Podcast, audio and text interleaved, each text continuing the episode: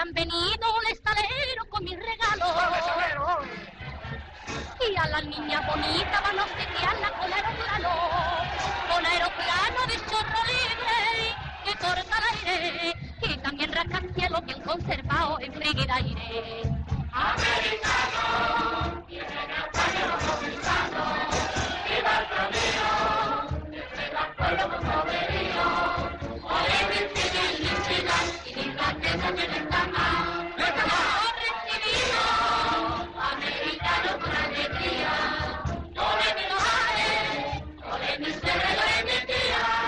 Hola, ¿qué tal? Buenos días, buenas tardes, buenas noches y bienvenidos a la tercera temporada ya. Parece, parece mentira, ¿eh? Que, que empezamos allí en, eh, cuando el, el- el COVID todavía era una especie de amenaza en el futuro. Todavía no, no sabíamos seguro hasta dónde iba a llegar. Pensábamos quizás que iba a ser cosa de, de un mes o de dos meses y, y bueno, eh, aquí seguimos todavía con- conviviendo con el virus y, y, bueno, ofreciendo este recorrido que ya sabéis que, que recoge un poco la, historia y la actualidad de- del cine español. Como decía, eh, hoy iniciamos la, tercera temporada de este, este programa, una, temporada que, nos llevará, pues espero, si no hay novedad, hasta, hasta junio del año que viene y donde, como siempre, ¿no? estaremos hablando de cine y, lo que decía, lo que digo siempre, repasando eh, la actualidad y la historia del cine español. Eh, siempre el primer programa de cada temporada, ya lo hicimos el año pasado,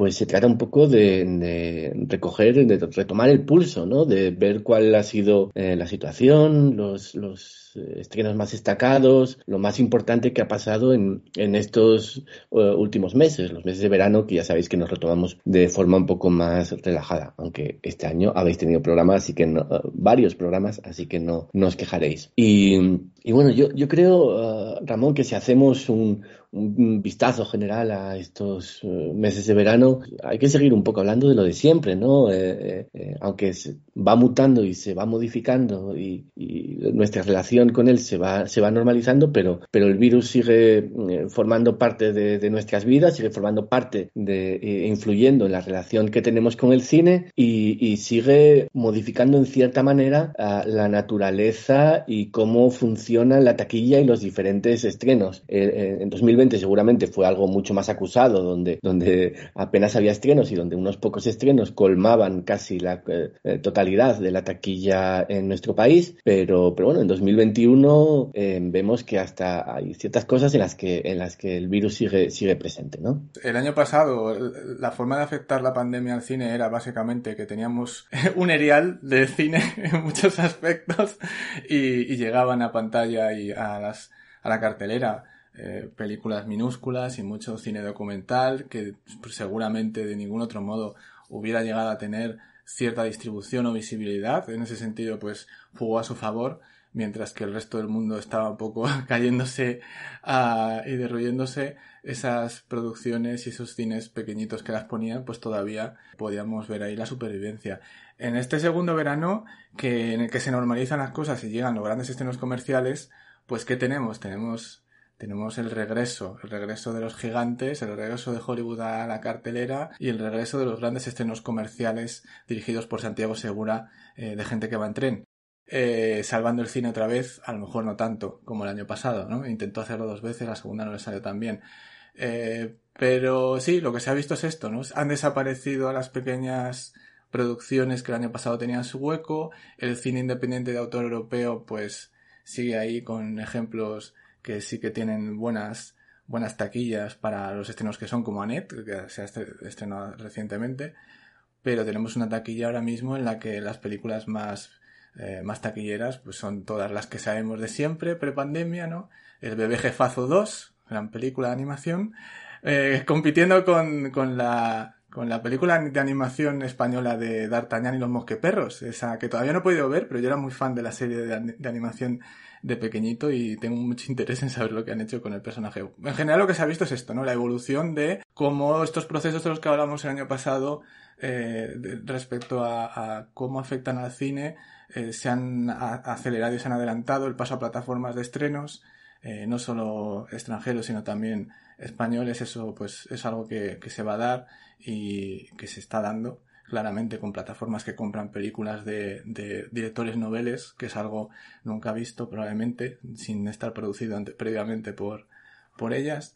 Y en general vemos eso, la desaparición de esas pequeñas películas, de esas obras independientes que vemos normalmente en festivales, que, que ahora pues ya no tienen su hueco y que nadie se acuerda de ellas probablemente. Este año será el, año del descubrimiento de, del blockbuster de 150 millones, pero no el año de descubrimiento del documental español.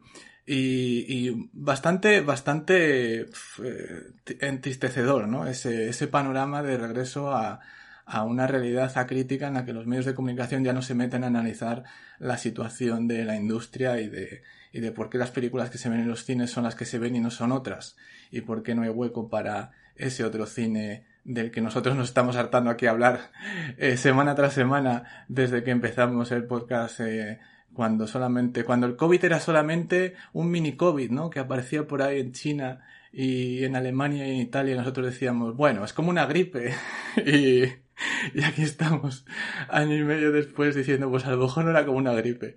Pues esto del cine pasa un poco lo mismo, ¿no? La situación que es estructural pues es mucho más profunda de la que creemos y si en algún momento tuvimos la idea de que iba a cambiar algo a nivel de, industria, de exhibición, de distribución, eh, cómo afectaba todo esto de la pandemia a la situación de los cines y a la situación de que no hubiera estrenos de Hollywood, ya vemos que no, que la cosa vuelve a su sitio, vuelve a su lugar y hasta que no colapse todo y el capitalismo eh, caiga sobre sí mismo, pues seguramente no, no veremos cambios en la exhibición eh, del cine en España. Ah, déjame que te corrija, em, no era D'Artagnan, es Dardacán. Dardacán y los... Vale, perdón. D'Artagnan era otro. Em, pero sí, has introducido un tema que del que yo precisamente ahora le quería preguntar a Antonio, ¿no? Y, y tú lo relacionas con la industria, yo lo relaciono también con los medios de comunicación, por ejemplo, que fue esta especie de, boom o de, enamoramiento súbito, ¿no? Que al final resultó más bien un polvo en un baño que, eh, de, la prensa mayoritaria y de, y de buena parte de la industria con, con ese otro cine español, ¿no? Ese, ese cine eh, más independiente de, nuestro país. Recordemos que el año pasado se veía como, o se vendía como, como el gran año del, documental, el año que, floreció el documental. Nosotros eh, éramos como el burro Benjamín, ¿no? En Rebelión en la Granja, que un poco con esta, con esta cosa de que eh, éramos lo que decía el burro Benjamín, ¿no? Yo soy muy viejo y ustedes nunca han visto a un burro muerto, seguramente. Entonces teníamos cierta displicencia, ¿no? Eh, cierta, cierta lejanía de, de esta eh, forma de vender el, el, cine español y el cine documental y el otro cine español, el cine independiente, como si 2020 hubiera sido su, su gran año, ¿no? Y pensábamos, Antonio, que, que eran las causas por las que se defendían desde los medios y de parte de la industria este cine eran eh, causas más hijas de su momento, ¿no? Eh, puramente sintomáticas del momento en que estábamos viviendo y que cuando volviera a cierta normalidad, con N mayúscula con N minúscula, eh, ese, ese enamoramiento, ese polvo en el baño se, iba a terminar y cada uno iba a coger un taxi y, todos a su casa, ¿no? Como, como siempre. Yo creo que al final lo que pasa este año, no, no sé cómo lo ves tú, eh, pues ha reafirmado esta, esta forma de ver que teníamos. Fue un espejismo, sin lugar a dudas, y fue, estuvo alentado por determinados medios, determinadas voces, pero no se ha visto refrendado en taquilla, ni en la actitud, ni en la visión de los cines y la distribuidora, que al final son los que deciden qué se ve y, qué no se ve.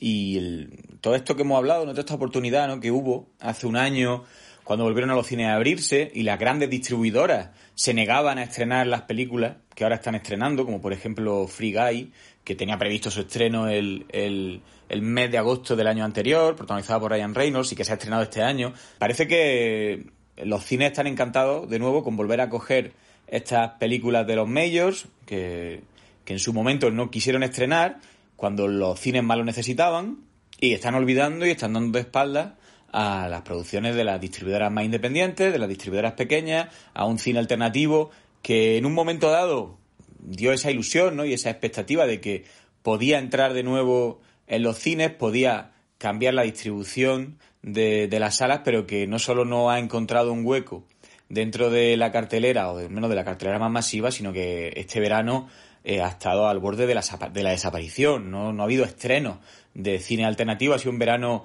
cargado de blockbusters, dentro de lo que entendemos por blockbuster en el cine español, que es básicamente una comedia para toda la familia, que es, a eso se reduce el, el, cine comercial español a día de hoy y una fórmula de la que Santiago Segura parece tener eh, los derechos y que haga lo que haga parece tener un éxito eh, incontestable. Y ahí están los datos. Eh, a todo tren, Destino Asturias, con apenas mes y medio, dos meses en cartelera, ha recaudado más de 7 millones de euros, un millón de espectadores en cine y solamente es la segunda película más vista en España en todo el año, solo por debajo de Fast and Furious 9. O sea que la realidad acaba testiguando, ¿no? Esto, como al, como aquella decisión que tomó Santiago Segura el año pasado de estrenar en sala con, con la segunda parte, ¿no? De Padre no hay más que uno, acabado encontrando y refrendando un público que verano tras verano vuelve al cine a ver aquello que les produzca Santiago Segura con una confianza ciega, un producto para toda la familia que que es el target que ahora mismo el cine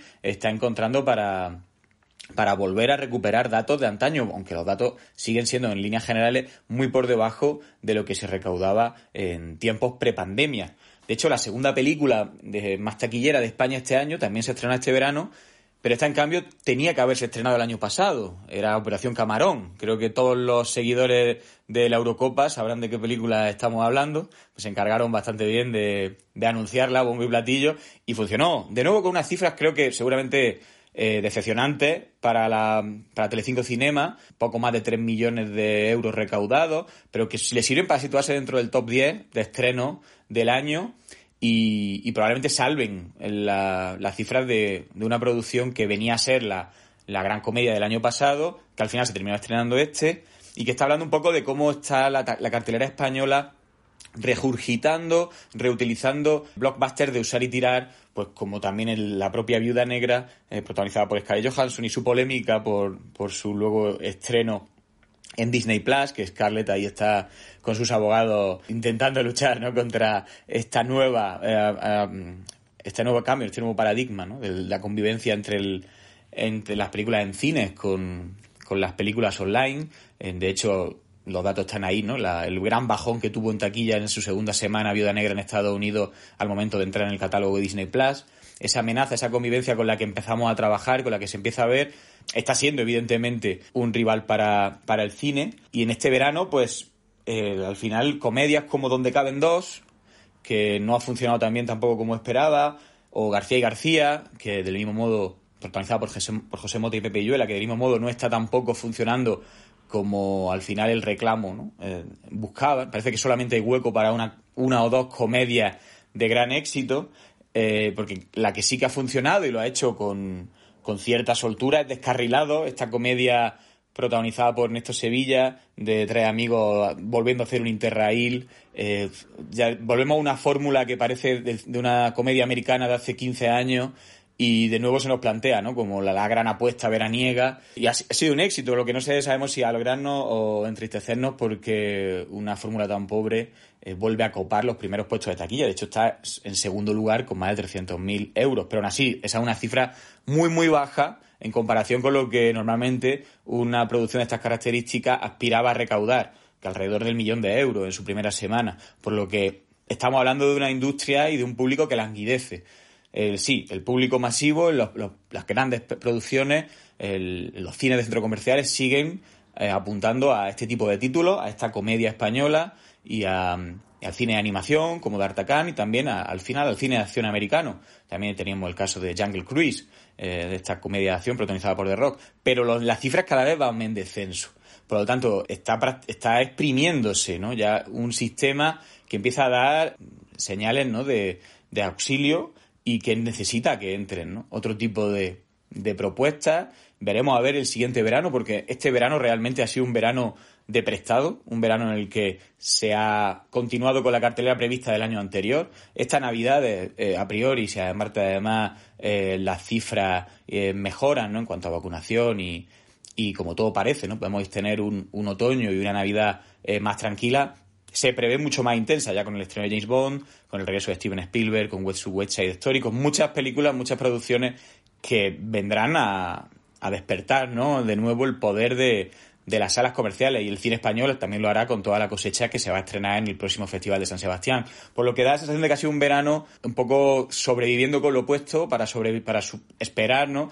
que el otoño eh, sea mucho más, más exitoso. Y entre medias se ha colado en la taquilla, con muy muy pocos espectadores también, el reestreno de Moro y Cristiano, de esta comedia de los años 80 de José Luis García Berlanga, que no parece que por mucho que sea año su centenario haya vuelto a, atraer en masa al público a cartelera. Tristemente, pero es la realidad. Pues muy bien, comedias, comedias familiares, ¿no? Eh, es lo que decimos. Santiago Segura y, y Fast and Furious. Eh, al fin y al cabo, no hay tantas diferencias, creo yo.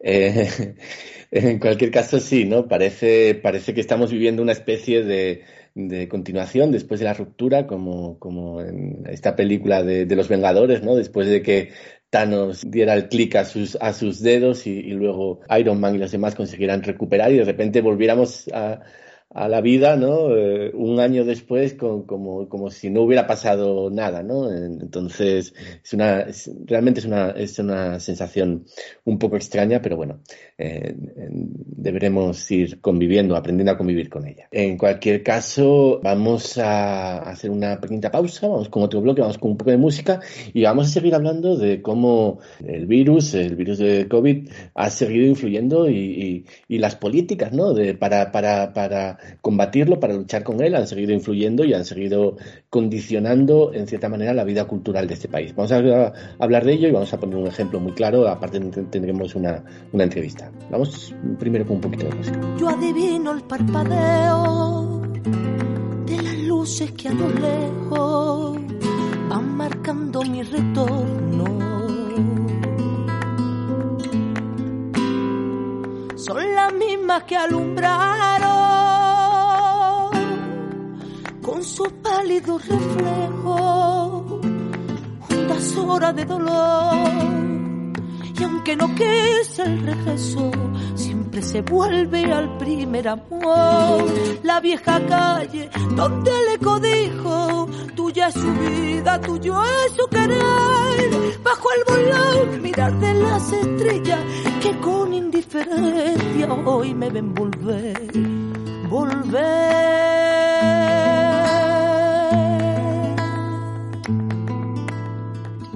La frente marchita. Muy bien, pues como os decía, vamos a, vamos a hablar de, de una situación concreta en cómo y, eh, que sirve para ejemplificar cómo el COVID sigue eh, tropeando en cierta manera eh, la, nuestra relación con la, con, con la cultura y, y, la vida cultural en, de este país. Y es, y es el ejemplo de, de los cines en, en, Euskadi, en el País Vasco, que, que bueno, ya sabéis que además los conocemos muy de primera mano por haber sido visitantes asiduos del Festival de, de San Sebastián y conocemos eh, cuál es su, su labor de programación muy cuidada en muchos casos, un cine, por ejemplo, cines SADE, eh, que son dedicados principalmente a, la versión original y esas películas que pasan por el Festival de San Sebastián y por otros grandes festivales, eh, tanto, tanto españoles como europeos, y que a, raíz de, la situación con el COVID y de un, de un edicto de, de, del gobierno vasco,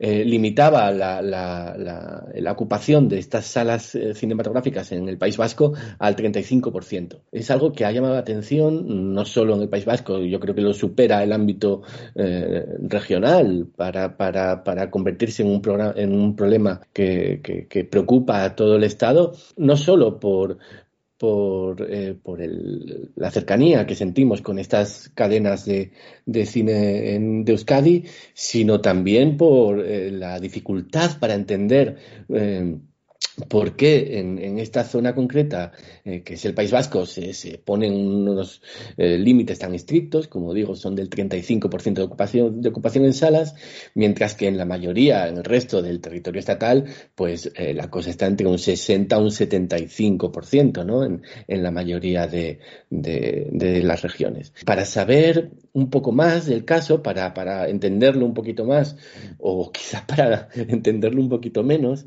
hemos hablado con Iñaki Lorza, que he tenido la suerte de entrevistar, que es el director de la unidad de, cine de SADE Cines, precisamente la que, eh, de la que os hablaba anteriormente, y es secretario del EZAE, que es la Asociación de Salas de Cine de, Euskadi. Em, vamos a escuchar la entrevista que le he podido hacer recientemente y luego seguimos comentando eh, acerca de la misma. Pues nada, como os decíamos, estamos con Iñaki Elorza, Iñaki que es director de la unidad de cine de, los cines SADE y secretario de la EZAE, que es la Asociación de Salas de Cine de Euskadi. Iñaki, eh, Juez Milagro y muchas gracias por atendernos. Hola, ¿qué tal a vosotros? Hemos estado este verano siguiendo toda la actualidad de los cines vascos pues con mucha preocupación porque, bueno, conocemos mucho los SADE de, de acudir habitualmente al Festival de Cine San Sebastián y porque siempre los hemos considerado como un espacio modélico en cuanto a su programación, eh, por lo cual también te, felicitamos. Y yo creo que se transmite y estamos recibiendo pues mucha preocupación y no terminamos de entender y por qué, cómo ha llegado hasta aquí esta situación y queríamos hablar un poco contigo para, para que nos lo explicaras. La situación de las salas ahora mismo, Iñaki, está en el 35% de ocupación, que es algo inédito con respecto al resto del territorio eh, de todo el Estado español. Efectivamente, desde el 26 de julio entró en vigor, entraron en vigor nuevas restricciones y a los cines nos incluyeron dentro de lo que es hostelería y comercios, cosa que hasta entonces no se lo habían, se habían, nos habían considerado como cultura, y a toda la cultura nos metieron ahí en el mismo, en el mismo lote y efectivamente desde el 26 de julio estamos con el 35% de aforo.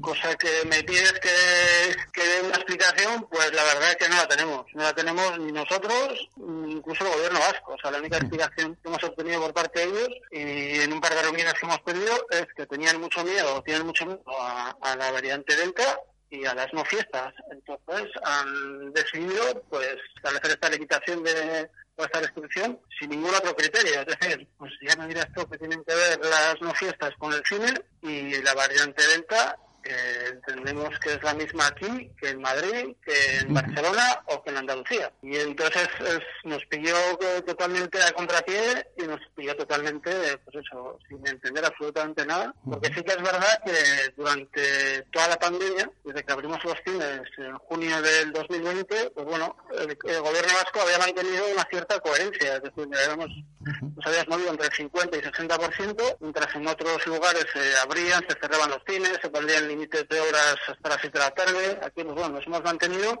ajustándonos eh, a los toques de queda, pero bueno, más o menos en lo relativo a los aforos, pues bueno, en una situación muy estable. Entonces, en los momentos de incongruencia viene ¿no? En los momentos en los que prácticamente no había vacunas, no había muertos pues eso, por, cientos todos, los días a nivel nacional. Y justo cuando todos los grupos de riesgo están vacunados, cuando el 70% de la población está vacunada y todos los índices epidemiológicos están cayendo, resulta que nos ponen la mayor restricción que hemos tenido desde hace más de un año. Entonces, ahí es un poco la falta de, la incongruencia y, la falta de explicación a, lo que, a, esta situación. Claro, porque yo no sé, eh, supongo que no, pero que si eh, el gobierno vasco ha exhibido que haya habido algún eh, contagio masivo en algún espacio cinematográfico para, para poder usarlo como argumento para defender esta teoría, ¿no? No, no, no, no, es eh, ellos saben perfectamente que no está reconocido ningún brote en ninguna sala de cine. Y es más, se establecieron con ellos una serie de protocolos, como en todos los sitios, que se llevan a rajatabla por los protocolos sanitarios por el COVID. Y llevamos más de un año eh, haciendo campañas junto con el gobierno vasco de cine seguro, de safe cinema, de que espacio seguro, de y pues eso, es un poco una, pues eso, es difícil de justificar vender el espacio seguro cuando resulta que te aplican una restricción así. Claro, claro. incluso, socialmente, ¿no? Hay gente que no lo entiende, lo, casi nadie lo entiende, pero habrá un porcentaje de gente que, que, haga la lectura contraria, ¿no? Que diga, pues si los cines han puesto ese porcentaje, será porque es peligroso. Entonces, eso es lo que también más nos asusta, ¿no? Que, hay un, porcentaje de la población que normalmente suele ser público adulto, y en cierta forma también es uno de nuestros puntos fuertes aquí en San Sebastián, que, bueno, que se le puede interiorizar esa situación de que los cines no son seguros cuando, cuando en realidad sí lo son. Llama la atención además también la dualidad que hay con respecto a la celebración muy cercana ya del próximo festival, el próximo Cinemaldia, el próximo Festival Internacional de Cine de San Sebastián, donde por la propia naturaleza del evento sí hay más cercanos, no necesariamente en el cine, pero sí en, en otros eventos que, que, que, corren paralelos al festival y sin embargo parece que, que ahí no hay tantas restricciones, ¿no? Que es, una situación un poco paradójica. Es más, o sea, estamos hablando del festival que empieza el 17 de septiembre. Nosotros esperamos que esta semana en la que estamos ahora, ya porque hay reuniones del LABI, que es el organismo del gobierno vasco que establece los, el tema de las restricciones, esperamos que a partir de esta semana ya por lo menos, por lo menos volvamos a ese 60% que hemos tenido hasta hace seis, siete semanas. Pero es que se ha dado la circunstancia de que mientras nosotros estamos al 35% de aforo, la quincena musical que se está celebrando durante el mes de agosto o el Festival de Jazz que se ha celebrado en el mes de julio a finales, cuando ya nosotros teníamos las restricciones del 35%, ellos las tenían al 60%, porque habían puesto las entradas a la venta con anterioridad a la fecha de entrada de la restricción. Es decir, yo tengo un cine que es el Cine Príncipe, al lado está el Cursal, yo tengo que vender al 35 y el Cursal está vendiendo el mismo día, para la misma hora, al 60%. Es una situación surrealista, Iñaki. Es totalmente surrealista, porque si el criterio es sanitario, pues si es sanitario, sanitario, no, no hay más. Pues todo el mundo al 35% y ya está. Pero todos los los eventos organizados por el ayuntamiento, mientras nosotros hemos estado al 35%, ellos han estado al 60%. Una de las cosas que nos ha hervido la sangre, ¿no? Claro, claro, lógico. En tu, en tu posición de, secretario del ESAE, pues conocerás cuál es la situación económica de, de, las salas, de estas salas de cine en Euskadi, que ya, si 2020 fue un año terrible para todos y para los espacios culturales también, pues me imagino que, que con esta resaca, digamos, del, del 2020, pues estarán en una situación extrema, muchas de ellas, ¿no? Pues sí, una situación, un desastre, ¿no? Porque sí que es verdad que, durante el mes de, bueno, pues, pues, que te voy a contar del recorrido que llevamos haciendo, ¿no? Pues ya ha sido, pues cuando de verdad parecía que el mes de julio empezábamos a respirar un poco más, pues con estreno, un calendario de estrenos potente, con películas familiares y películas comerciales que, que van tirando del carro, y ya digamos, bueno, las cifras serán, como te digo, pues un poco más justificables, ¿no? A nivel de, de continuidad, y nos aplicaron esta restricción. Ha habido cines en, Vizcaya que han decidido cerrar dos, tres semanas. Yo creo que Durango y de hecho, eh, y algunos otros, pues han vuelto con, restricciones de horarios, de sesiones, porque, porque, porque no, porque es que al final eh, los costes son los mismos, porque al final el personal que necesitas, pues necesitas mínimo de gente pues para vender palomitas, para vender entradas, para limpiar las salas, para desinfectar, y el aforo, o sea, y, y el número de espectadores, pues eso, estamos donde estamos y sí que es verdad, además, que, en el País Vasco eh, ha sido un verano especialmente malo en lo meteorológico, mm. con lo que nos habría favorecido muchísimo el ir recuperándonos con nuestra cartera que hemos tenido y con el tiempo. Pues sí que es verdad que, a nivel de todo el País Vasco, los miércoles que es el día del espectador, sábados y domingos, que han hecho mal tiempo, pues nos hemos visto con, pues eso, con muchas sesiones ya llenas de víspera o antes de abrir incluso las taquillas. Entonces, claro, eh, en la situación que estamos ahora, el tener que decir a la gente con un tercio de las salas ocupadas que no hay entradas cuando y eso que tiene, si de ver una película, pues, pues hace especialmente duro. Claro, claro, es que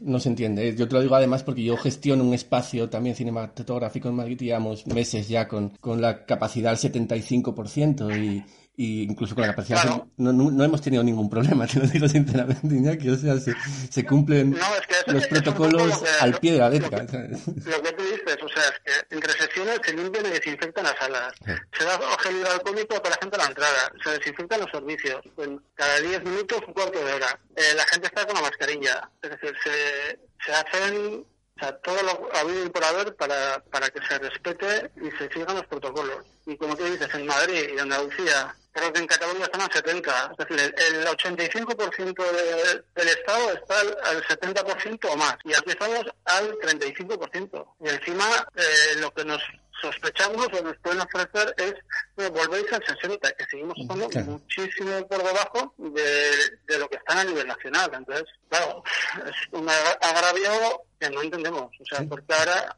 ah, yo no sé, no sé, eso ya es una reflexión propia, más opinión que, nada, ¿no? Pues como la hostelería ya han temado que mucho la hostelería a nivel de publicidad y, a nivel de, impacto, porque ya, digamos, pues, llevan mucho tiempo con el tema de la hostelería, ya es menos, a nivel mediático es menos importante, pues han tomado con, con la cultura y los cines. Es un poco la reflexión que hacemos desde, desde dentro de decir, pues, ¿por qué se han tomado con nosotros ahora cuando no hay ninguna razón? Sí, ni ninguna base científica en realidad para nada, nada, es una decisión aleatoria que alguien ha dicho el 35 como podría haber dicho el 50 el 15 o el o sea no hay nada que, diga.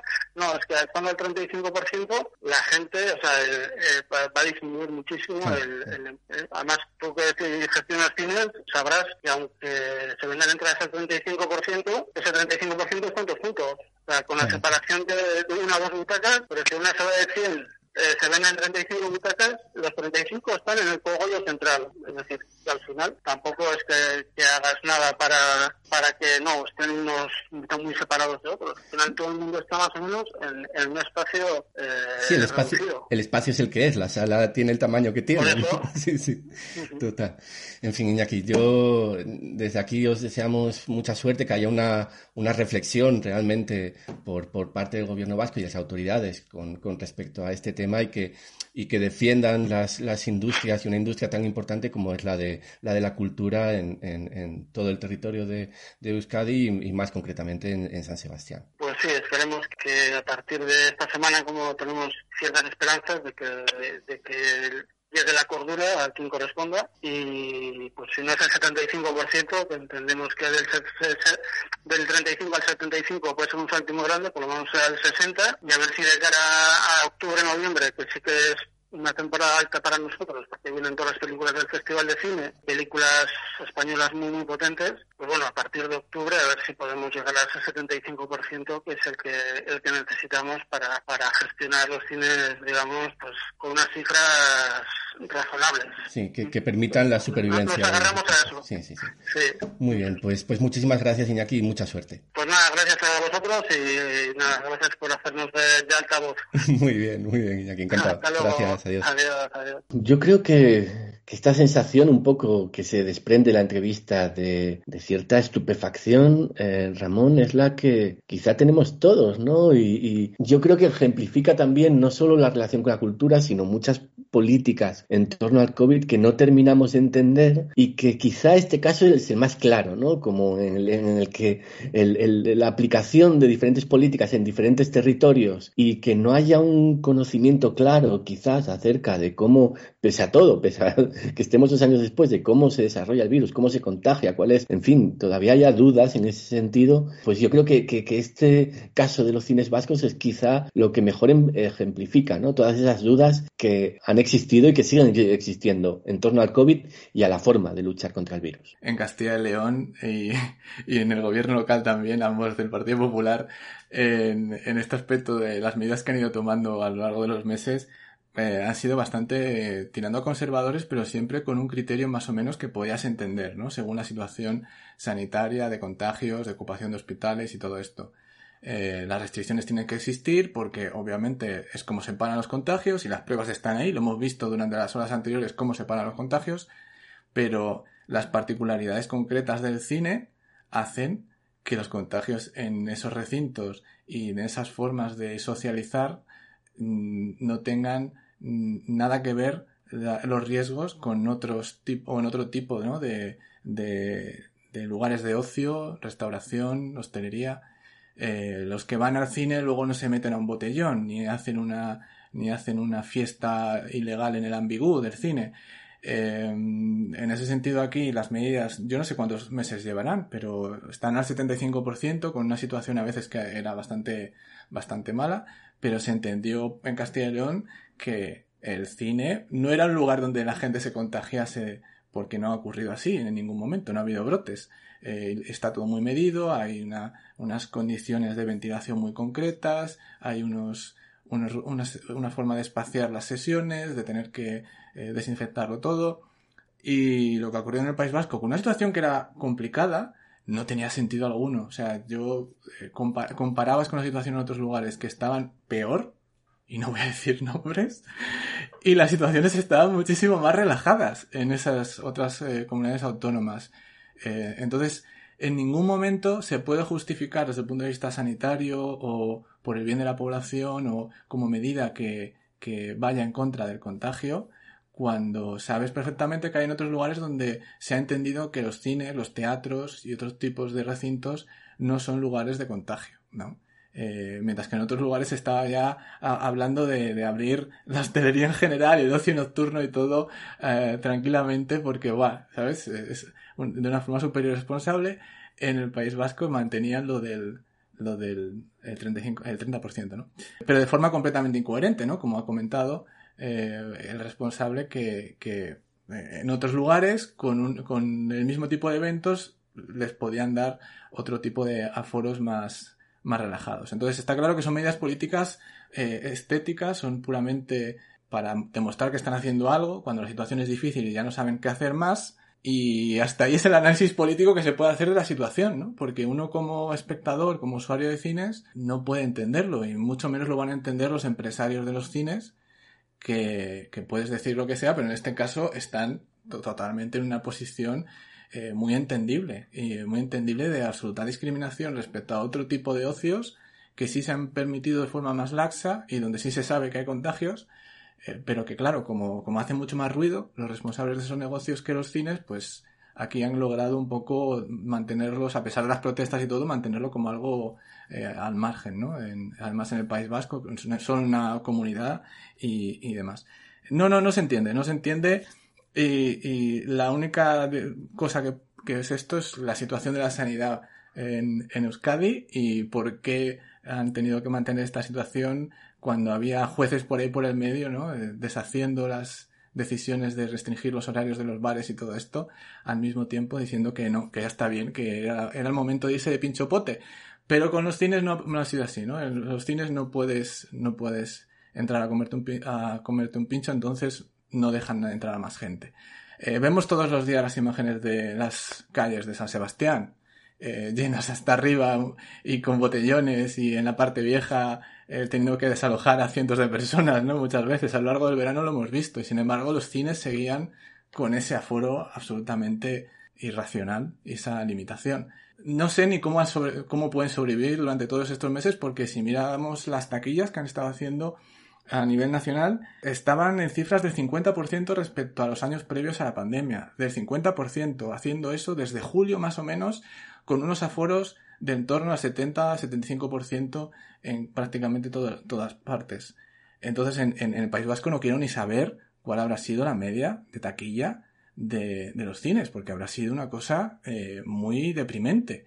Y, va a ser bastante milagroso que no cierren muchas salas, incluso ahora eh, relajando las, medidas. No sé, es, claramente es algo tan, tan que se sale de, de ojo esta situación eh, allí que, que no hay mucho más que debatir, ¿no? Está mal, está mal, es una decisión absolutamente bochornosa que se ha mantenido durante mucho tiempo, un poco, porque no sabían qué hacer más para, para hacer como que estaban realmente tomando alguna medida. Yo, Antonio, yendo un paso más allá, quizás de lo que es realmente indicativo, esto que, está pasando con los cines vascos, es de la poca fuerza que, realmente tiene la cultura en, nuestro día a día político. ¿no? Por desgracia, vemos que es un asunto que, eh, un tema, un sujeto que se utiliza políticamente, sobre todo en periodo, electoral y en ciertos círculos, pero vemos que luego a la hora de crear un lobby, como hay tantos, ¿no? Eh, y que ese lobby tenga cierta influencia en, las decisiones de un gobierno determinado, en este caso el gobierno vasco, vemos que la fuerza de, la cultura y de las empresas culturales es realmente eh, nimia, ¿no? Y vemos también que pues lo decíamos en la entrevista, que no hay un criterio sanitario aparente detrás de la medida, porque al mismo tiempo en el que las salas eh, de cine se reducen eh, a, este, a, este, a esta cifra tan simbólica, eh, vemos que hay otros eventos en los que si ya tenías una entrada previamente sacada, permitían ¿no? hasta un 70% de, de asistencia. Entonces no, no terminamos de entender si es que el virus discrimina entre, entre si has reservado entrada previamente o si, o si la sacas en el momento, en fin, eh, no hay, no hay no hay eh, una, una, referencia sanitaria detrás. Esto, mm, vamos, yo me atrevo a decirlo sin, sin temor a, equivocarme. Y esto, ¿no? Y la poca fuerza que realmente tienen, por desgracia, las, las empresas culturales, incluso cuando son realmente conocidas, ¿no? Y su trabajo, Antonio, aparte tú lo conoces de cerca por haber vivido en San Sebastián, el, caso concreto de Cinesade, pues es ejemplar en muchos casos, ¿no? Bueno, que además hay un factor que hay que tener también en cuenta, es que la gran mayoría de las salas del País Vasco están gestionadas por empresarios del País Vasco, no pertenecen a, a grandes multinacionales ni a cadenas. Evidentemente también hay, pero la gran mayoría, tanto SADE en San Sebastián como Golem en Bilbao, están gestionadas por empresarios vascos que son una parte fundamental de una cadena que nos lleva a productoras, a distribuidoras vascas y a, y a un, un, ecosistema eh, cultural que no deja de crecer y que encuentra en el Festival de San Sebastián como el gran referente, que ese es el elefante en la habitación, del que en la entrevista habláis un poco, pero que a mí más me asusta, ¿no? Esta decisión tan radical del, gobierno vasco del, de decidir con de la ESAE, ¿no? De decidir que, se restrinja al 35%, considerando prácticamente, ¿no? Que la, asistencia a salas de cine es peligrosa, ¿no? Porque si no, no, de otra manera no impondría esa, esa limitación.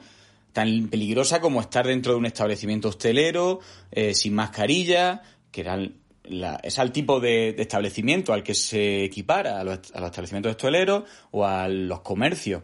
Eh, no, se, no se hace una excepción cultural, como se han hecho en otros lugares de, de la geografía española o también de Europa.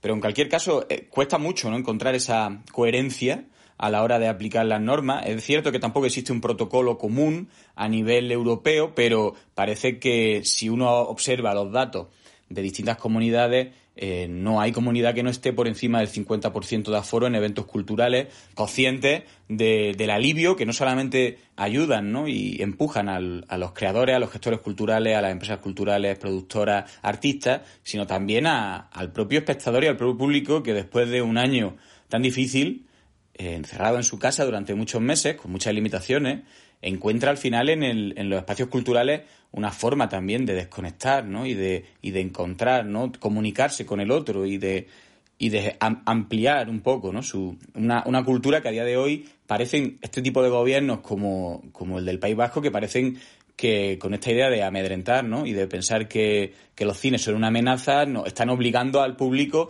al final a consumir en sus casas eh, audiovisual, a, a, estar con plataforma o están consumiendo con el móvil, darse, dándose cuenta de que con este tipo de decisiones, sin darse cuenta, de que están ayudando, acelerando un proceso ni un cambio de paradigma de alejar al público de las salas para volver a este consumo eh, audiovisual en, en el hogar. Y creo que ahí son muy, muy irresponsables, absolutamente irresponsables, y más sobre todo teniendo en cuenta de que el Festival de San Sebastián es el festival de cine más importante de España, uno de los festivales de cine más importantes de Europa, está a la vuelta de la esquina. Y de hecho es que está a dos semanas vista.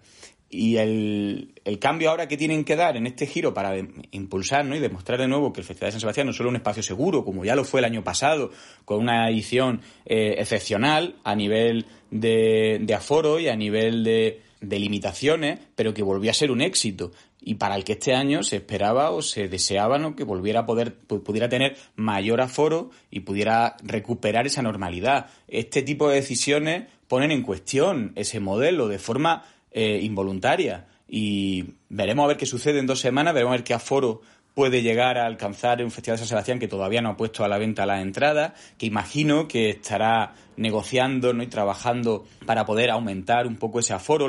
Los empresarios, ya lo decía el propio en la, entrevista, ya lo comentaba ahí, el, que se, se pedía que, el, que se llegara del 35% al 75% de, de aforo. Pero ya el Orza ya veía venir que se quedaría en el 60, como así ha sido.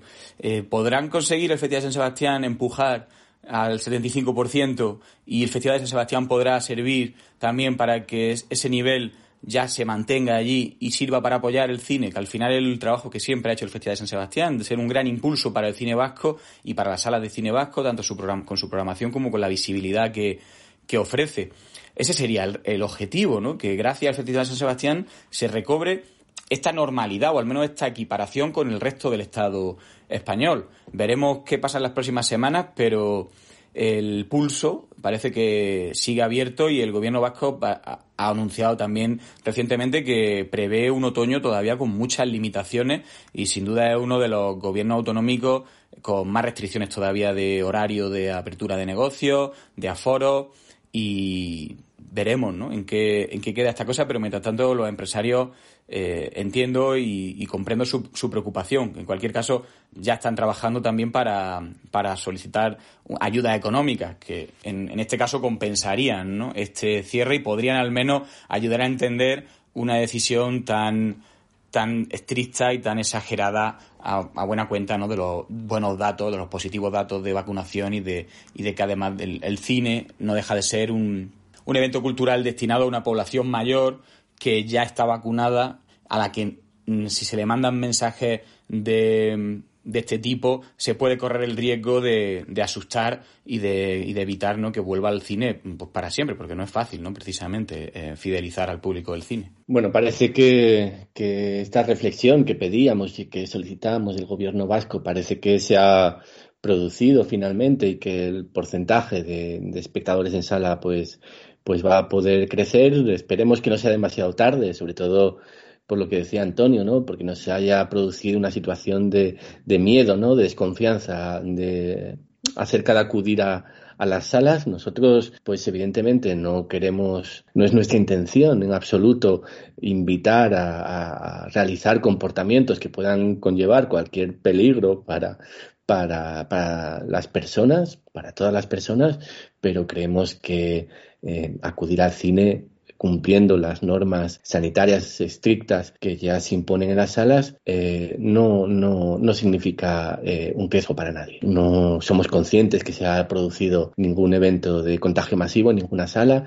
y mm, eh, por lo menos en las salas en las que yo he acudido eh, tanto la distancia entre, entre los espectadores, entre las butacas reservadas a los espectadores, como los parámetros de, de uso de mascarilla, etcétera, se han, se han cumplido eh, a las mil maravillas. Así que bueno, esperamos que esto haya sido un desliz no más y que, y que se ponga eh, pronta solución y que haya mucha suerte para Festival de San Sebastián, claro está. En fin, no queremos eh, dejaros con, eh, con un mal trago, así que el último bloque del, del programa será, será algo más eh, divertido, no sé si divertido, pero sí por lo menos esperanzador, ¿no? En cuanto a, a, hablar de cine español y hablar de, de, las últimas propuestas y de su éxito en, en importantes festivales internacionales. Vamos con un poquito de música y seguimos.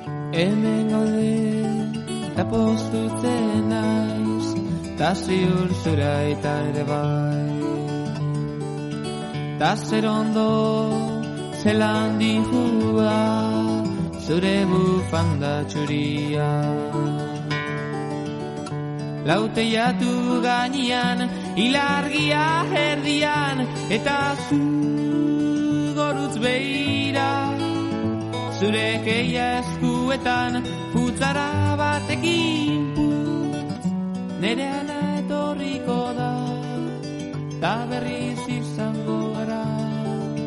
Zoriontzu edo zein herriko haitxetan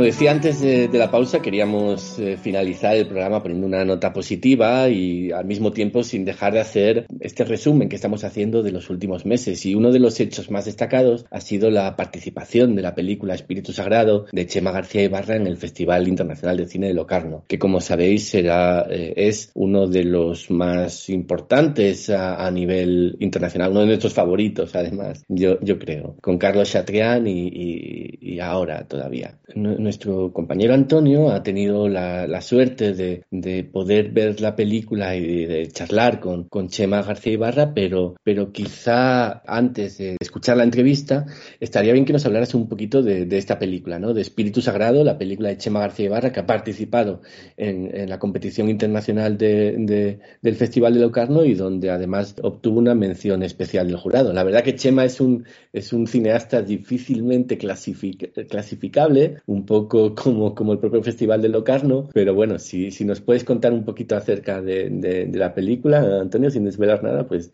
te lo agradecemos.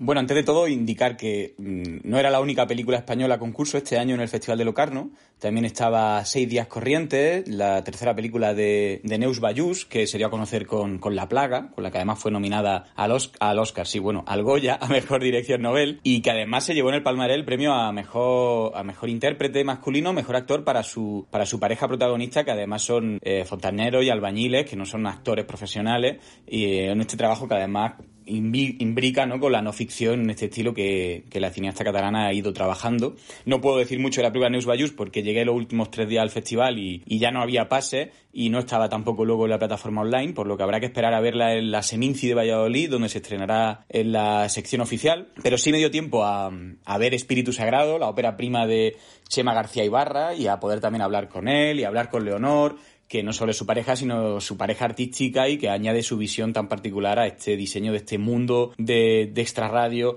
en el barrio de Carrús, en, en, Elche, del que, en el que ha vivido el propio Chema y en el que nos, ya que nos transporta, ¿no? Con esta película, un mundo de barrio, vida de barrio, de, de bares, de, colegios, de calles y aceras poco, poco descuidadas y comercios aparentemente anodinos, como inmobiliarias, detrás de las que se encuentra una conspiración y un grupo de ufólogos que están detrás de un, de un avistamiento de extraterrestres y, de, detrás de este avistamiento se encuentra una trama que implica a, a, ser, a, diversos personajes y de la que Chema saca, saca oro para poder hablar de la de al final de lo que estamos viviendo también mucho a día de hoy, ¿no? De, de esta sociedad con, con, una cierta paranoia alrededor, eh, negacionista, que se agarra a determinadas ideas por tal de escapar de una realidad que, que les supera. Y lo hace además Chema como trabaja esto de una manera que, que remite al, a su trabajo anterior, porque aunque esta sea su primera ópera prima, realmente lleva más de una década realizando algunos cortometrajes fan, fantásticos, que eran películas en, simplemente en breve duración, en las que volvía también a, a, este mundo esotérico, a este mundo de barrio, a estas señoras y a estos jóvenes eh, que aparentemente eh, nos podrían parecer unos freaks, pero a los que él otorga de un alma y, de, y también de un sentido del humor que se agradece y que rompe con, con estereotipos y que además aquí juega mucho con actores no profesionales también. Eh, muchísima improvisación y, y, en cambio muchísima improvisación actoral, pero muchísimo control de la puesta en escena, súper cuidada a un nivel narrativo y a un nivel de composición muy estimulante que a mí, al menos a mí me pareció eh, la película, la mejor película de la sección oficial de Locarno, de lo que pude ver. También me interesó mucho la de Abel Ferrara, Ciro San Juan, que es una de sus películas más radicales, sin lugar a dudas, porque en general lo que vino a ser esta edición del Festival de Locarno fue bastante decepcionante. Hay que reconocer que el nuevo director artístico, Jonathan Nazarro, que venía de ser el delegado general de la Semana Internacional ¿no? de, la Mostra de Venecia, aquí vino a traer ¿no? un poco su punto de vista no mezclando género, un cine mutante, donde el thriller, el terror, lo fantástico, tiene mucho peso. Y eso es cierto. Si uno ve las diferentes secciones, la competición internacional, Cineacia y el presente, y Pardo y Domani, los cortometrajes, sí que ve ¿no? esa línea de programación muy clara y, es interesante. Pero la, la, sensación es que los títulos seleccionados eh, son bastante, han sido bastante olvidables en su mayoría y que no ha sido la, la, la edición más brillante, eh, al menos no al nivel que Carlos Chatrián eh, dejó durante su eh, anterior etapa como director artístico, ni tampoco la única edición que Lily Hastings eh, pudo dirigir del festival suizo, en la que Pedro Costa consiguió el, el, Leopardo de Oro por, por Vitalina Varela. Pero vaya, de Chema García Ibarra ya habrá tiempo de hablar también de nuevo, porque la película se estrenará en la sección oficial de, del Festival de, Cine Europeo de Sevilla. Pero bueno, con esta entrevista creo que abre, va a abrir bastante boca y a los que conocen su cine yo creo que estarán deseando, deseando verla. Muy bien, pues, pues nada, vamos a escuchar la, la, entrevista y luego hacemos así una pequeña última valoración. Ramón, que no ha podido opinar sobre el, cine, sobre el cine de, de Chema García Ibarra y, y, y, ya con eso nos despedimos hasta la semana que viene, que ha estado, eh, no está mal para compensar temporada. ¿eh? Hay que, ir estirando poco a poco, que luego se rompe uno de los músculos y, y es peor. Eh, así que nada, vamos a escuchar la entrevista y luego volvemos un ratito. Bueno, pues hace un año, si no recuerdo mal, en mes de junio se celebró un atípico festival de Cannes sin espectadores, sin cine, pero sí con industria y dentro de esas sesiones de industria pasó un proyecto que teníamos muchas ganas de ver, que era el primer largometraje de Chema García Ibarra, que por fin, un año después ya, después de rodarlo, lo estrena en el Festival de Locarno y me acuerdo preguntándole que había como una cosa que él tenía muy clara. Digo, yo siempre cuando presento la película digo, esto es como mis cortos, exactamente igual, no te esperes otra cosa. Ya después de haberla hecho, después de haberla visto, siguen manteniendo esa afirmación. Es como otro de tus cortos, Espíritu Sagrado. Totalmente, se diferencian que son 97 minutos, pero la, eh, hay, hay un- constantes que continúan, que están ahí todo el rato y pues el tipo de actores, el tipo de expresividad de los actores, los, lugares, los objetos y los conceptos incluso un poco como de ciencia ficción, pero tú lo que ves es un tipo en una calle Elche andando con un chándal, eh, como esa unión de, de cosas que parecen que no pueden convivir juntas, como estas cosas cósmicas con, con alguien haciéndose un bocata en un piso de Elche donde se escucha el ruido de los vecinos, ¿no? Eh, eh, clase obrera cósmica, clase obrera de ciencia ficción doméstica, digo siempre.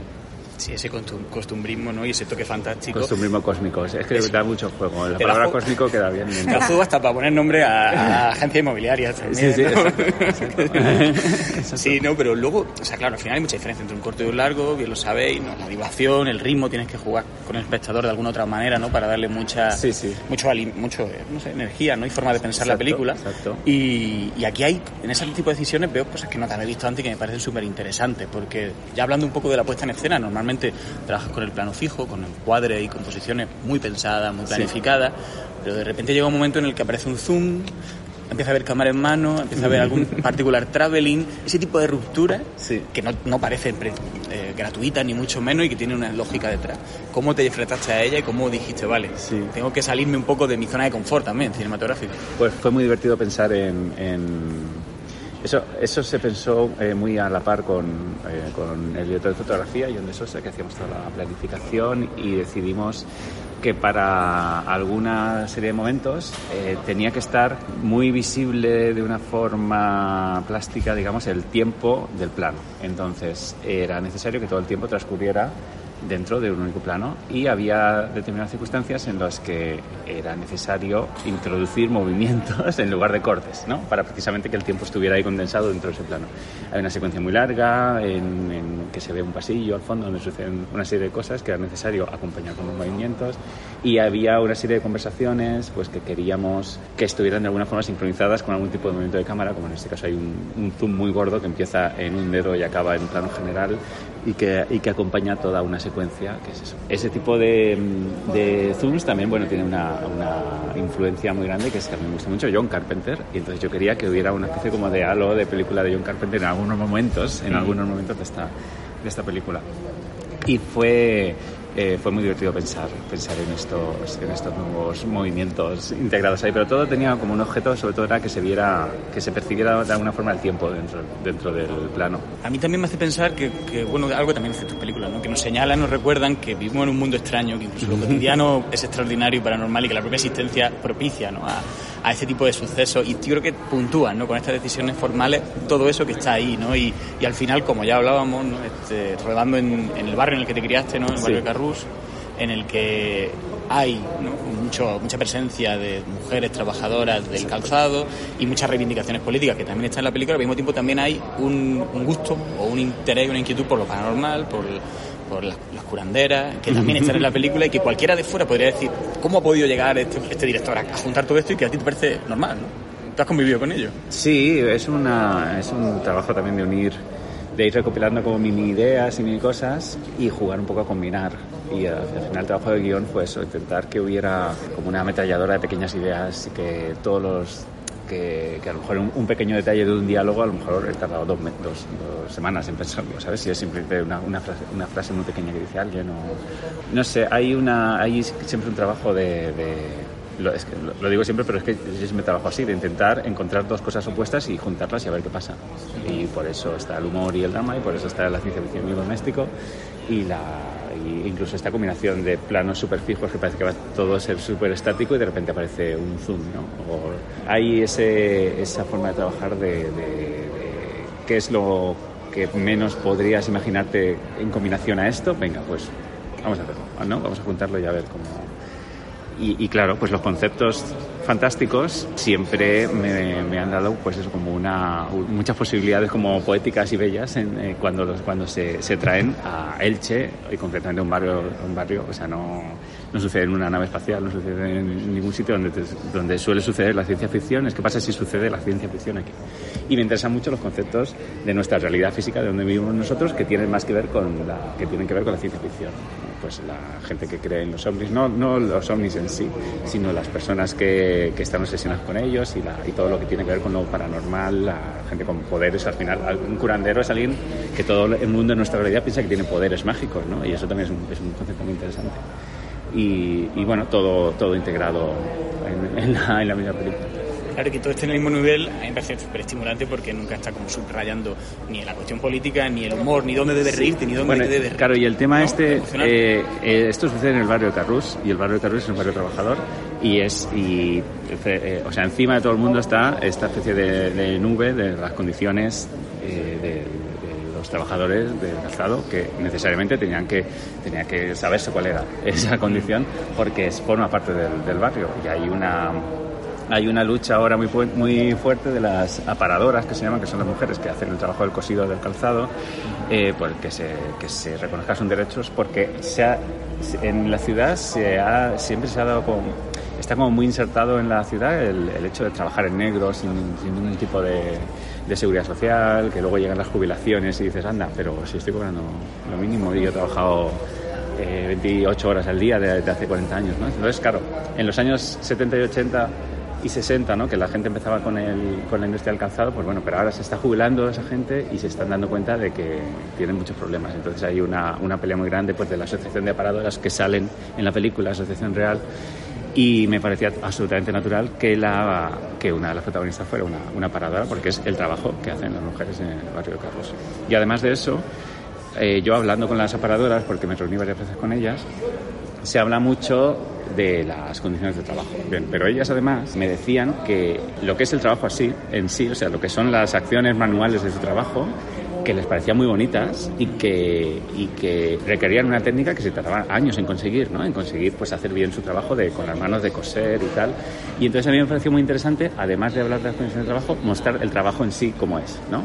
Entonces hay una secuencia que me gusta mucho donde se ven unas manos haciendo un trabajo muy preciso de, esto porque me decían que no que era, que era un trabajo que a ellas les parecía muy bello en realidad o sea si las condiciones fueran buenas de seguridad social y tal ellas serían eh, felicísimas porque realmente habían conseguido una técnica y una destreza en sus manos que me decían que alguien que me decían que para, para conseguir eh, hacer este trabajo de aparado bien necesitabas un mínimo de siete años, para, de siete años aparando. Entonces, si llevas siete años ya, ya eres una paradora que está bien, ¿sabes? Que también es un motivo por el que eh, cada vez hay menos eh, jóvenes aparando, ¿no?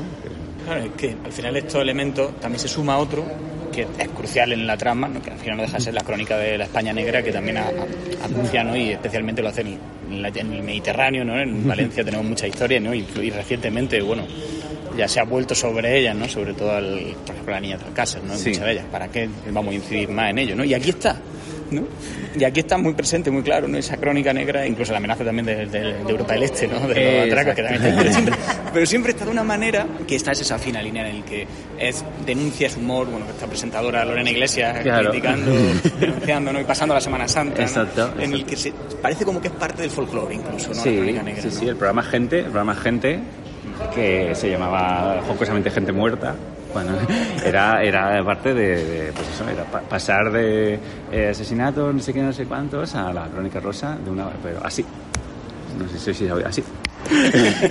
y, se- y era, y eso es España, la crónica negra y el, y el suceso y me interesa mucho el corte del suceso a lo, a lo frívolo, ¿no? El corte de repente a lo, a lo frívolo a- y, y- y que hicieran un programa de televisión que combinara esas dos cosas me parece una genialidad de, de un, de, un, de un demente que se inventó. Sucesos y frivolidades, lo que más interesa, vamos a ponerlos juntos. ¿no? Y, y, claro, bueno, por una parte, yo no sé si eso está en otros lugares, este, el tema este de la crónica negra tan metida en, no sé, desde luego en Suiza no creo que, que sean, que sean así, quizás los países latinos, ¿no? Italia, Grecia, También la, la primera película se menciona el caso de Madeleine, ¿no? Sí, También, exacto. Esa repercusión internacional exacto, que tuvo. sí. Quería que tuviera ahí como un como una bueno se menciona a mí me eh, es, eh, yo leí en un, en un en un libro que se hizo medio famoso, decimos, se llama Chaps. Este libro se llama Chaps, que habla sobre la clase obrera en Inglaterra y tal, que hablaban de, de que cuando Madeleine desapareció, eh, los padres de Madeleine eran guapos, ricos, ¿no? como rubios, tenían uno que era neurocirujano y la otra no sé qué. Entonces estaban siempre en la televisión, siempre tal. Y simultáneamente parece ser que desapareció una niña pobre en, en un suburbio de, de Manchester, con unos padres súper pobres, no sé, una niña de mil hermanos, ¿no? Y, y- no, salió más que la noticia de la desaparición de la niña, ¿no? Entonces, en el, eh, en el libro este, el autor eh, hablaba mucho de, cómo, de lo que tenía que ver la clase social para in- incluso eh, que te ayudaba a, si tu niña desapareció no es lo mismo una niña pobre que una niña rica y, y bueno se menciona se menciona un poco eso en, el- en, la, en la película También estábamos un poco la forma de trabajar, decías, cada detalle, ¿no? cada línea de guion, que también desarrollando durante muchos años, es que hay muchísimo sonido fuera de campo y muchísimo sonido casi susurrado, ¿no? Le- de lejano que está ahí, ¿no? que uno está, tiene que estar pendiente a qué se dice, qué no se dice, que también es vida de barrio, vida de, Sí, vida de, sí, al final de una ciudad pequeña, en la que cada lo que opina cada persona del pueblo es importante. ¿no? Y, y siempre está ahí. No se trabaja con el sonido, si puedes también un poco Bueno, hablar, ¿no? porque creo claro, que es muy claro.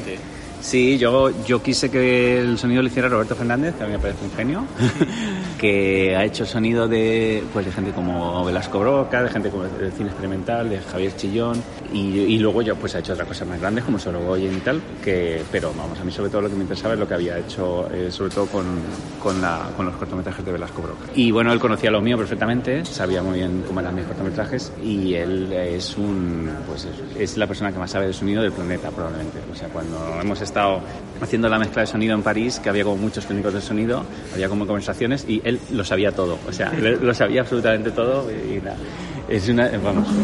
Y entonces él tiene eh, todos los recursos posibles y sabe perfectamente, es, es muy importante, es muy cinéfilo eh, y, y, o sea, pues él está continuamente hablando de películas y viendo películas y como muy metido en el cine de autor, sabe perfectamente toda la historia del cine. Y, y entonces pues eh, eh, tiene recursos inacabables para un montón de cosas. Y, y- y, no sé, le interesa mucho la como la, eh, la impercepción del cambio sonoro, ¿no? Podemos decir, hacer eh, cambios que tardes en darte cuenta de que el sonido ha cambiado hacia otro lugar más oscuro o más tal, ¿no? Entonces él, él lo, lo- lo hace muy bien y, le- y para eso aprovecha mucho los sonidos reales. Por ejemplo, pasa un autobús de fondo que hace el autobús, mm, pues ese mm, de repente es más largo y se convierte en una especie como de zumbido continuo, pero que ha empezado siendo un autobús y lo hace de una forma como imperceptible. Entonces todo eso pues crea, eh, al final eh, queríamos en algunos momentos crear el ambiente que, que tú puedes escuchar en una nave espacial en ciencia ficción, ¿no? Como de Alien, ¿no? Pero de repente estamos en, en, en Carrus. Y todo partiendo de sonidos naturales de, de ciudad normal, de, de coches pasando. Y fue un trabajo de, varios meses que estuvo muy bien, yo me lo muy bien. Leyendo la entrevista de, Manu que te hizo Manu Áñez en Otro Sí. Cine Europa eh, y además estando aquí con Leonor también que puede también dar su opinión y aportar bastante Claro. decía, estaba este tema tan curioso de que no sabía si un plano de la película puede, co- puede haber costado un euro o, o cientos de miles de euros ¿no? y entonces eso puede ser un halago pues no, No, otra no, cosa, es apuesta. yo creo que lo es ¿no? Sí. Eh, y ahí hay un claro un trabajo y una forma de cuidar los materiales que aparecen y Hoy ha, cómo hoy ha diseñan salido, hoy ha salido una crítica con un comentario o algo así que decía, bueno, con aparentemente pocos recursos, y nosotros leyendo, bueno, hemos tenido un millón y pico de recursos, pero está muy bien que parezca a veces que es una peli como, pues eso, de casa, hecha por Bernard por casa. Sí, con ele- y con elementos de todo a 100, algunos de a 13. No sé dónde tú encuentras tu, todo lo que rodea y, y hace que los personajes Leonor tengan su mundo interior, porque lo tienen, ¿no? Gracias a, a lo que le, le identifica. Y, y te estoy hablando con tu acreditación, con, con la Locarno Print del leopardo, y eh, la medium, la madre del, del protagonista, es una obsesionada por, por el leopardo. No sé si era una señal, si, ¿cómo, ¿cómo llegaste a eso? Hombre, no, a mí lo del leopardo lo hicimos en, en Misterio. ¿Te acuerdas que hay una cola de señora? ¿Verdad? Y la cosa fue que mi madre tenía Alzheimer y mi madre la real Carmina, ¿no? La Carmina, mi madre se llama Carmina y sale en Nebulosa, es la señora que está sentada, siempre sale, en Misterio sale tocando una campana. Entonces mi madre tenía Alzheimer, que es un drama, pero al, al- a la vez era muy gracioso porque eh, era muy loco, o sea, era un Alzheimer muy loco. Se hizo fan de, de Walker y creía que Walker era... Sí, Wal- de Chuck Norris, básicamente. Pues pensaba que, que Walker existía de verdad y, y te hablaba como si nosotras fuéramos Rangers. Y entonces le dio por comprar siempre iba a Zara todos los viernes y compraba la misma camiseta de rayas y una de leopardo. Y entonces le dio por llenar. Una vez eh, abrí su armario y tenía todo lleno de leopardo, todo, o sea, todo de print animal. Y entonces por eso pusimos a las mujeres de misterio, las pusimos así. Y ya se ha quedado como algo, como el homenaje a mi madre ahí, en plan... A mí me parece como súper divertido. Y desde el principio que empezamos a ir a festivales, yo siempre quería que nos cogieran aquí solo por poner el leopardo delante. Así que ha sido como un sueño hecho realidad. Joder, total, sí, ¿no? Y ahí todo esto que al final inspirado, ¿no? En la realidad, inspirado en el mundo que rodea, se, se Sí, ¿no? Y, lo que dices de los objetos y de tal, a mí me, me gusta un montón coger cosas de donde, o sea, por ejemplo, tardamos mucho en encontrar la casa, porque no podía ser cualquier casa, tenía que ser esa casa, porque es imposible llenar una casa con, con esas cosas que te va a dar esa casa. Puedes ir a un almacén de atrezo y coger cosas que hay en todas las películas. Eso es más fácil. En media, yo qué sé, en dos semanas tienes hecha la peli. Pero yo creo, no sé, le da como... Hay un momento de la peli cuando sale la señora esta que solo sale un segundo, la del ojo tapado, que, que hasta en el tráiler está, no sé, como, como que es una persona de, pues a- a- lleva un colgante de mi madre, lleva un, esto de encontrar en montones de segunda mano. Es un trabajo más pesado, pero es súper divertido. Y yo creo que eso sí que le da como... Luego la gente se acuerda de esas cosas. Total, ¿no? La aparición de esta señora es súper magnética. La película sin ningún diálogo, ni necesitar nada. Claro, y no sabes tampoco dónde ubicarla. O sea, no lleva ropa de Zara de este año, quiero decir. Mm, Sí, sí. No sabes, no llevan muchos relojes, no, no ponemos muchos móviles, a veces está, pero que podía ser de ahora o ser de esta señora, yo qué sé, de- del 90, con ese pelo y con esa ropa. Le da como un halo de misterio y de, como de rareza. Sí, no, imagino que sí, además te suma, ¿no? Esta suspensión temporal, ¿no? Que la película no se sitúe, ¿no? Si en la final de los 90, en la actualidad, eso también Claro, está ahí. hay ¿no? otra que lleva, que a mí mm, me da mucha risa eso siempre, las, cuando las operan de cataratas, que llevan estas Gafas negras. gafas. Como 3D que te, te, te Sí, tapan que te todo, te- los Pues lateral. había una señora en Mercadona que la veíamos siempre con esas gafas y, y Brigi, la que está siempre cotillando, lleva las gafas de... Otro personaje fantástico. Es que Brigi es muy fantástica.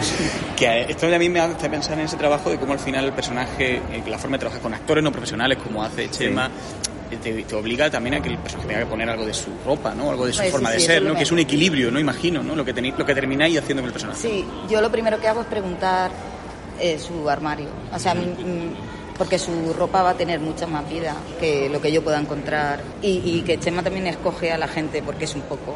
Claro, a mí me gusta la, la gente que, que, la- que escojo para interpretar, me gusta esa gente como es. Entonces es muy probable que me guste mucho la ropa de Su ropa armario. o su- En, en- puesta en ella misma. Entonces, pues claro, eso se explora mucho los armarios de las personas. Sí. No hay buen motivo el de hacer una película para meter personas que te gustan, ¿no? Gente que te parece peculiar. Sí. Hay recuerdo, por ejemplo, este tipo con la bici, ¿no? Que empieza... Hombre, El ruso. el ruso se llama. Es un personaje Es un de Elche. de Elche. Sí, ¿no? Y le llaman el ruso porque es un niño ruso adoptado hace años.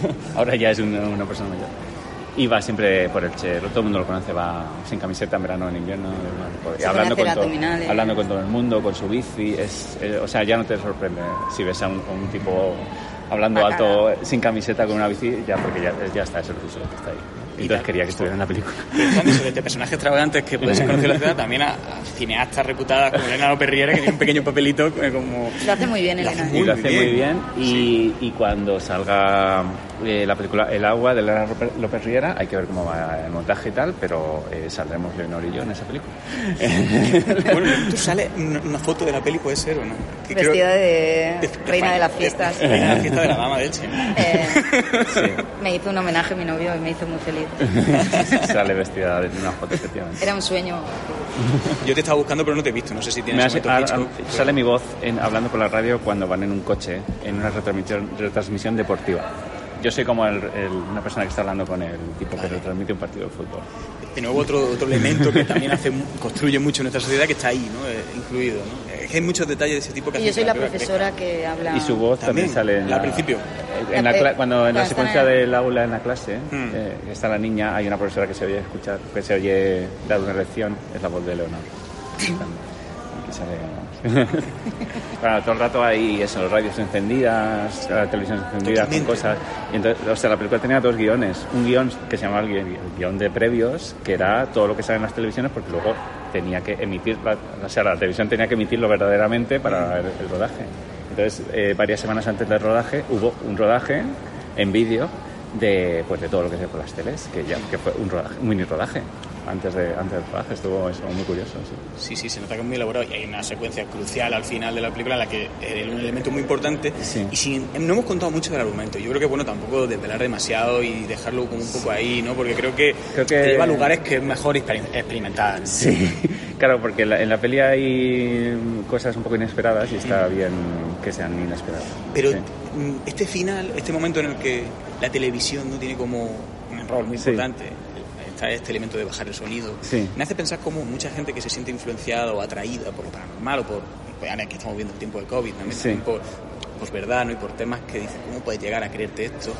En otro momento suspenden lo, crea- lo, lo- lo que es creíble para meterse en lo otro. Es una decisión también que la que en la, a mí la película me ha dejado también caer en eso, ¿no? Que hay Sí. muchas personas que al final prefieren creer lo que le hace pensar de una manera algo mejor que la propia realidad que les supera. ¿no? Totalmente, totalmente. Y eso creo que es lo que se conoce como disonancia cognitiva. Eh, ¿no? y, es y además, el origen de ese concepto, yo como he leído todos los libros sobre ufología escritos en castellano, eh, te puedo contar que el origen de ese concepto está en la ufología. Eh, psicólogo, el psicólogo que se inventó ese concepto eh, lo hizo a raíz de que hiciera un experimento en los años 60, cuando vio que se publicaba en una prensa local, creo que en Chicago, que había una, una secta, una especie de, bueno, secta, una especie de grupo que decía que iba a venir el fin del mundo un día concreto y que iban a venir unos ovnis antes a llevarse a unas personas elegidas. Entonces ese psicólogo seleccionó a varios becarios de su, de su clase y los insertó en esa secta. Como, como si fueran miembros de ahí. Entonces ellos desde dentro de la secta estaban viendo pues las reacciones de la gente y estudiándolos y tal. Y cuando no llegaron los ovnis, la noche que tenían que llegar, se dieron cuenta era, bueno, ¿qué va a pasar? ¿no? Lo dejan, ¿no? Pues reforzaron sus creencias, reforzaron las creencias en que iban a llegar y era, pues, no han llegado físicamente, pero sí han llegado espiritualmente, porque, ¿sabes? Buscar excusas para eh, eh, reforzar esa creencia en lugar de, de eliminarla. Y a raíz de ahí, pues, em- empezó esta, esta teoría que dijo, que dijo este psicólogo. Hay un libro, si os interesa el tema, eh, escucha antes de este podcast, que se llama Cuando las profecías fallan, que narra todo, toda esta toda esta historia de esta secta y eh, narrada desde los psicólogos que estaban eh, haciéndose pasar por, por miembros de la secta. Es súper interesante. Lo intentaremos buscar, igual no nos extra mucho y ahora os tengo, os tengo que despedir porque ya estáis con las maletas listas, que os vais, se acabó el festival para vosotros, por Exacto. desgracia, pero no se acabó la vida de la película porque justo hoy ha salido la noticia que el estreno en España de Espíritu Sagrado será en el Festival de Sevilla Sí. en noviembre. Bueno, imagino que muy contentos, Muy ¿no? contentos, Y- muy contentos, sí, y que sí, porque entonces, bueno, la Sevilla siempre nos ha tratado Somos muy bien, de somos fans de Sevilla Sí. y encantados de estar ahí en el mes de noviembre. Y habrá que llevar leopardos allí. de Habrá que llevar de partes y veremos ahí. Además vamos a llevar a un montón de gente a todo, a todo el que quiera ir del- Seguro que del será la mejor fiesta. Muy bien. Pues muchísimas gracias, Chema. Bueno, a ti. Bien, pues como decíamos, después de escuchar a, Chema García Ibarra, pues eh, terminamos contigo, Ramón, si te parece, y, coméntanos un poquito eh, qué, es lo que esperas de, la peli a, raíz de, escuchar la entrevista y un poquito también de, tu conocimiento anterior. No sé si has visto algunos de los, de los cortometrajes de, de Chema y qué, qué te han parecido cuando los viste. He de decir que mi primer contacto con, con Chema García Ibarra fue eh, como guionista en Sueña los androides, película que en su momento de decir que detesté. Absolutamente. Probablemente hoy si la viera mi valoración cambiaría un poco porque vi más películas de ese rollo que había en esa época con ese, esa dinámica del poshumor y todo esto que se hizo tan, tan trending topic en nuestro cine. Pero luego ya pude ver La Disco Resplandece y también Leyenda Dorada.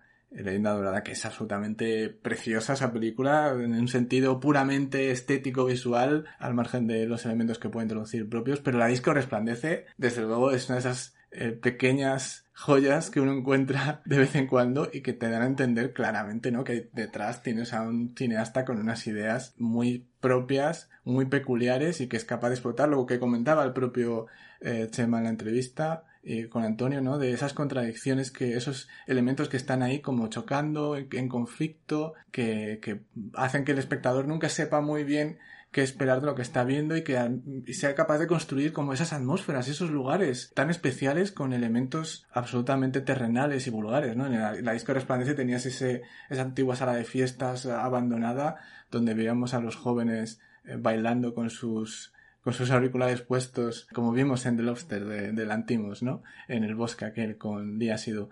Pues creo que, que nos podemos esperar. Con ese argumento, para empezar, para mí ya tiene un 8 de, inicio, ¿no? Por lo que puede suponer en manos de, de este hombre. Eh, y eso, puedo esperarme pues algo que, que me siga descolocando, ¿no? Y que eh, sea capaz de extraer de la realidad y de enajenar elementos que damos por supuestos como, como cotidianos y costumbristas y, llevarlos a, a, un lugar pues atípico, ¿no? Incluso dentro de un género de la ciencia ficción que supongo que, que, que tocará más o menos esa película sin haberla visto, digo, por lo, por, por el, el, argumento que tiene. Pero vamos, muy, desde luego es de las películas de la temporada que más eh, ganas tengo eh, de ver dentro de esta, de los próximos meses, ¿no? Que, que hay mucho título, con mucho renombre, pero probablemente esta que viene de un cineasta un poco más de los márgenes tenga mucho más interés que otras que ya sean por, por sentado. Muy bien, pues, pues allí estaremos, ¿no? En principio, estos próximos meses hablando de todas esas películas que van a ir eh, apareciendo en el cine y esperamos además que puedan ser con los cines a su máxima capacidad, ¿no? O por lo menos a la máxima capacidad que otorgue plena seguridad a todos y cada uno de los, de los espectadores que acudan, que acudan a las salas. Así lo deseamos y así nos, nos iremos encontrando poco a poco, como siempre, eh, aquí con, hablando de cine español. Nosotros volvemos eh, la próxima semana seguiremos hablando de, de, cine español, como hacemos siempre. Os esperamos. Adiós.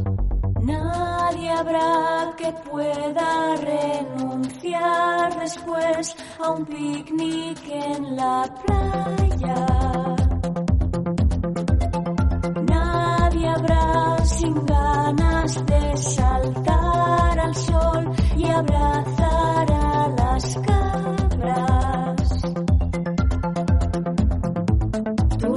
Nacerás en un presente en el que el mundo es un regalo. Y sé que te preguntarás a estos que mosca les ha picado.